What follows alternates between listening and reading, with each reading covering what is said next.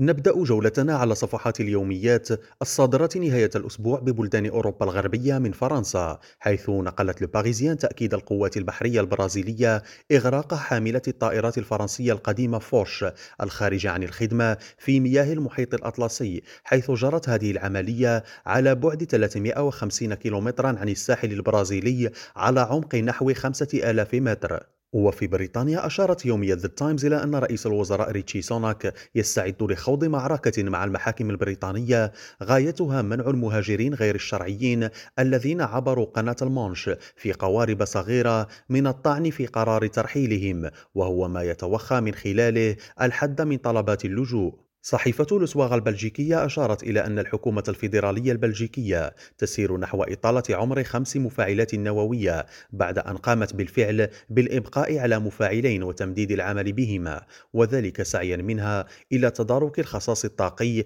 الذي تعاني منه البلاد في ظل الأزمة العالمية الراهنة. ونقرأ على صحيفة زود دويتشه تسايتونغ الألمانية أن الحارس الدولي الألماني مانويل نوير تجاهل دعوات للتنحي عن حراسة عرين منتخب بلاده قائلا إنه متأكد من أنه سيعود من إصابة خطيرة في ساقه للمشاركة في المباريات الدولية مرة أخرى. إبراهيم الجمالي ريم راديو بروكسل.